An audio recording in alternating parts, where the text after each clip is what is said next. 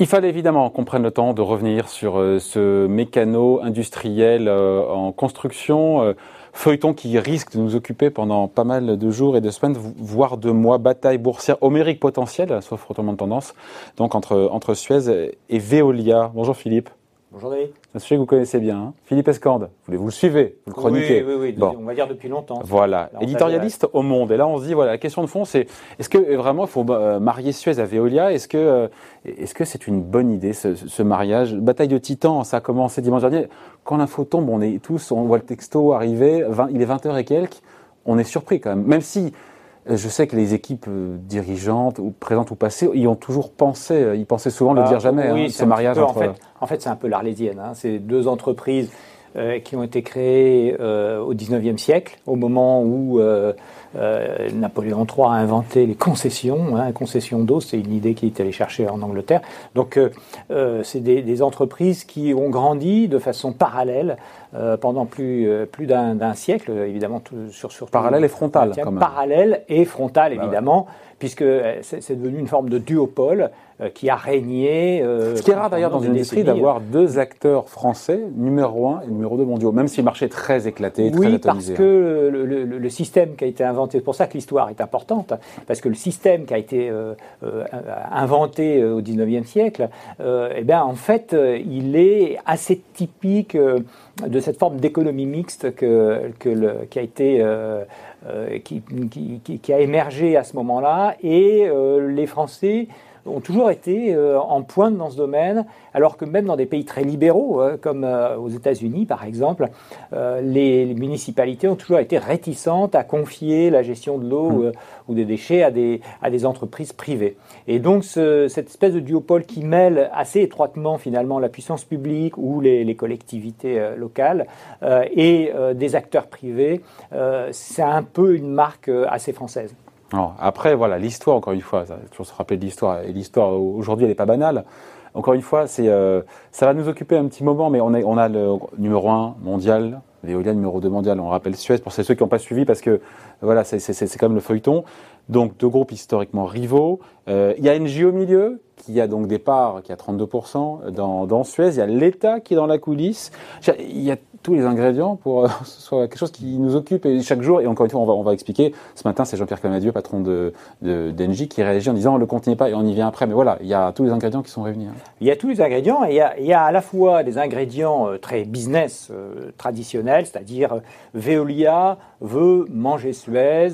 il y a J'aurais dû le dire, c'est comme ça. Le, fond du truc, c'est Veolia veut manger Suez. Veolia veut manger Suez. Il y a 10 ans, c'était Suez qui voulait manger Veolia, mais Suez étant plus petit, il était à une époque assez rentable et donc euh, ça pouvait justifier, mais c'est vrai que c'est assez logique et donc euh, euh, c'est une, une histoire qui, qui revient.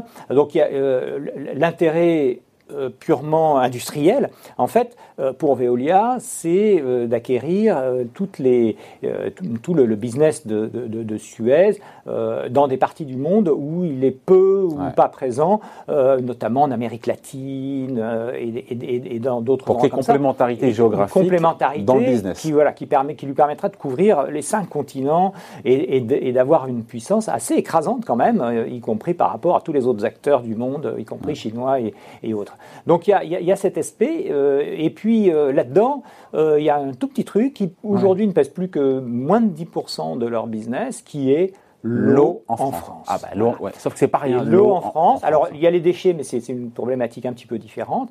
Mais l'eau en France, c'est quelque chose d'important parce que politiquement euh, c'est important. Les grandes villes passent leur temps à confier euh, en concession euh, l'eau à Veolia ou à Suez, et puis de temps en temps à les récupérer, à municipaliser. Hein. On se souvient que Paris, par exemple, a fait ça il y a, il y a, il y a quelques temps, et, et, et, à faire baisser les prix, etc. Donc il y a tout, tout un jeu. Eux. Et évidemment, par le biais des collectivités locales, il y a l'État qui suit ça. C'est un sujet qui devient très politique. On se souvient qu'il y a une vingtaine d'années, il y a quand même des gens qui sont allés en prison pour corruption entre les élus et, certains acteurs, notamment de la Lyonnaise ou de la Générale des Eaux à l'époque. Donc c'est un sujet qui est sensible pour sa toute petite partie finalement sur le plan strictement oui, mais l'eau c'est en France. Mais c'est voilà, c'est stratégique parce que c'est politique. C'est donc ce qui donne le sel à ce dossier. Ouais, de l'eau salée. Qu'est-ce qu'on si on doit résumer tout ce qui s'est passé? On a compris, pardon, pour ceux qui n'ont pas tout suivi, ça arrive même si euh, ça fait les choux gras de la presse euh, tous les jours maintenant. Suez, donc euh, Veolia qui a dit voilà dimanche dernier, je veux racheter 29,9% voilà, il s'arrête juste au seuil de l'OPA. KNJ. voilà, c'est ça. Clamadio dit ce matin, euh, patron d'Engie, je l'ai appris dimanche matin, qu'il allait avoir une offre. On a compris que pour les équipes de Suez, c'est particulièrement hostile, c'est ce que dit Bertrand Camus, patron de, Suez. Euh, et là, ce matin, on a Clamadieu qui dit, patron d'Engie, Jean-Pierre Clamadieu, le compte n'y est pas. Euh, on a compris qu'il veut mieux valoriser son, sa participation et c'est normal. Et il a envie que les, les équipes se parlent hein, entre parce que si c'est présenté de manière pseudo-amicale, je, je, pose la question hein, par, par Veolia en disant mais il faut qu'on se rende compte, c'est ce qu'il dit Antoine Frérot. Euh, côté Suez, on comprend que c'est hostile. Hein. Oui, tout à fait. Euh, c'est hostile parce que culturellement, c'est les, deux concurrents, mais sur le, dans le monde entier. Euh, très souvent, quand il y a des appels d'offres, y compris à Kuala Lumpur ou euh, je ne sais où, eh bien, se retrouvent en finale Veolia et Suez. Veolia et Suez.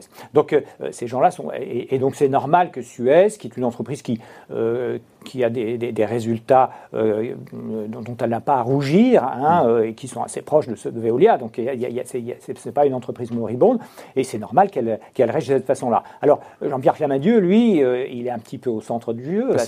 C'est l'arbitre des élégances. Hein, C'est-à-dire que c'est lui qui détient la clé. C'est lui qui détient la clé. En même temps, il a deux préoccupations. L'une, c'est de valoriser au mieux sa participation donc de faire monter les prix. Il a dit c'est pas suffisant, là c'est 2,9 milliards, donc euh, probablement, voilà, le compte n'y est pas, il faudra que ça aille au-delà de 3, etc. Et puis euh, une autre préoccupation évidemment, euh, c'est que son principal actionnaire à lui, Engie, bah, c'est l'État. Et donc l'État, Jean Castex, on a parlé hier, le Premier ministre qui dit alors la, la phrase, faudrait que je retrouve, il a dit que c'était, il a dit opération ça fait qui fait sens. Voilà, il dit ça fait sens. Euh, voilà. Et donc euh, il a, il a à la fois cette préoccupation euh, purement stratégique et financière, et puis il a cette préoccupation politique. NJ. Il y a un, un de la part du gouvernement. Une opération qui fait sens, on comprend que. Oui, oui, bien, tout, tout, à fait. Mais il y, a, ces, il, y a, il y a ces deux aspects. Donc il a à la fois, il faut qu'il fasse monter le prix, mais ça, ça, ça on n'y coupera pas. Mais ensuite. Euh, au vu de la réaction euh, épidermique de, Suez, qui, était tout à fait prévisible, euh, lui, parce que c'est aussi encore une fois, c'est que ça se passe bien et on est dans le capitalisme à la française, un peu feutré. On n'est pas du tout dans ArcelorMittal, par exemple, pour, pour les anciens qui se souviennent de, l'assaut sur le numéro 1 européen de l'acier. là, on, on, est entre Français. Il faut que ça se passe plutôt bien, entre gens corrects. En plus, Antoine Frérot, il a, euh, il a, il a construit euh, l'image de quelqu'un qui est euh, très sensible aux parties prenantes, à, l'intérêt à la fois de ses clients, de ses salariés, etc. Il ne peut pas se permettre non plus d'avoir une attitude sauvage. C'est pas Vincent Bolloré, quoi. C'est Antoine Frérot. Donc, il, il, il, va falloir, et c'est le message qu'a transmis finalement Jean-Pierre Clamedieu, il va falloir arrondir les angles, il va falloir trouver un terrain d'accord, si c'est possible, entre les deux entreprises. Et c'est compatible pour Jean-Pierre Clamadieu, pour Engie, à la fois de trouver un terrain d'entente et de valoriser en même temps sa participation? Oh, pour Engie, oui. Enfin, c'est, en tout cas, c'est, ce Parce qu'une fois que Engie a vendu son truc, après, euh, il passe à autre chose. Hein. Oui, c'est là que tout commence pour Veolia qui veut lancer derrière une OPA, si j'ai bien compris. Tout à fait. Alors, alors ce n'est que le début de l'histoire. C'est ça qui, va nous, qui est intéressant, c'est que euh, ce, dont on discute, c'est juste la cession de ce bloc d'Engie. Donc, euh, Engie en attend un, bon prix. Il veut en même temps que ça ne se fasse pas. Euh, il a eu déjà assez de difficultés avec son changement de directrice générale, etc. Donc, il ne veut pas en, remettre. L'État surveille, il veut que ça se passe bien entre gens raisonnables. Donc, ça passera bien entre gens raisonnables. ensuite, et là, on n'en parle pas maintenant, mais on en parlera après, pour Veolia, le plus dur va commencer. Il va falloir lancer une OPA sur le reste des titres, c'est ce qu'il a annoncé. Ça va lui coûter près de 10 milliards, mais s'il rallonge euh, la facture euh, sur la partie d'Engie, il va la rallonger aussi sur son OPA, ça lui coûtera plus de 10 milliards.